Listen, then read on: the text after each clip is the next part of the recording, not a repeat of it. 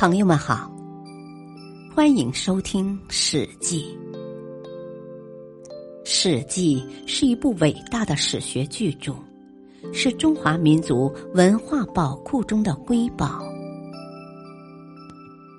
原著：西汉史学家、文学家司马迁。播讲：汉乐。燕王哙让国。燕王哙是个昏庸无能的君主，却自以为很圣明。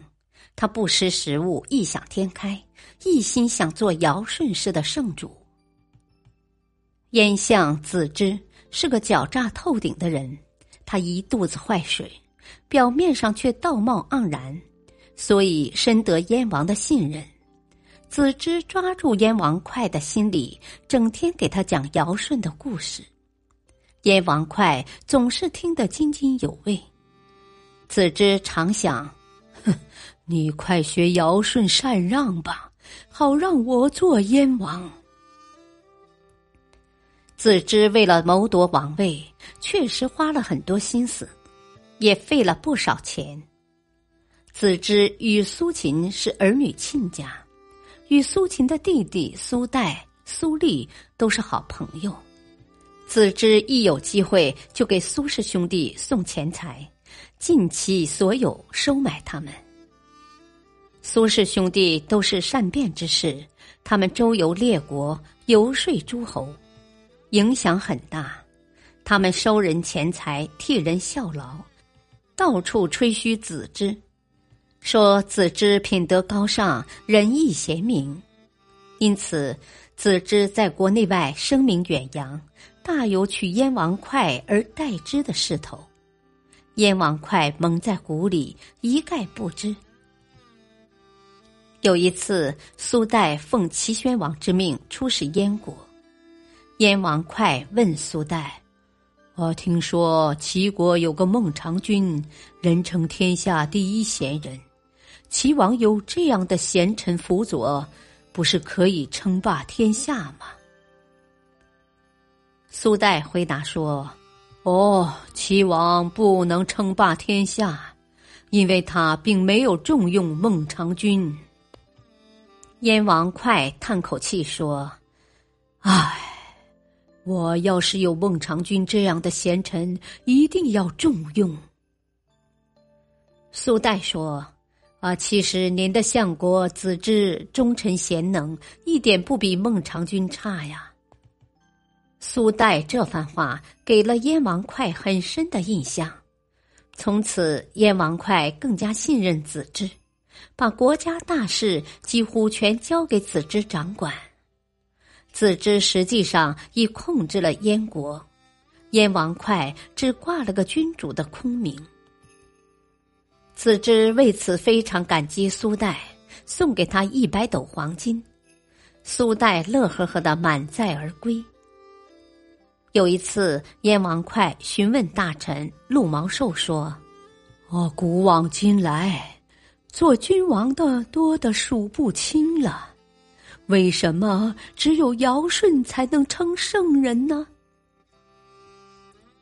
陆毛寿早与子至串通一气，见燕王哙又问起尧舜的事，便乘机进言说：“哦，尧舜之所以成为圣人。”是因为他推行禅让，把君位让给贤明的人了。现在燕国的大贤人是相国子之，您如果把君位让给子之，就会成为尧舜式的圣人了。燕王哙一听大喜，便决定实行禅让，退位去做圣人。他哪里知道？这一切全是子之一手导演的鬼把戏。禅让的日子到了，燕王哙召集大臣，宣布将君位让给子之。燕王哙叫人把王冠、王服送给子之，子之假装不肯，再三谦让，最后在燕王哙和群臣的敦促下，子之总算接受了君位。戴上王冠，穿上王服，坐上了王座。燕王哙退居台下，向子之行君臣大礼。子之既已登位，也不再谦让了，洋洋得意的接受燕王哙和群臣的跪拜。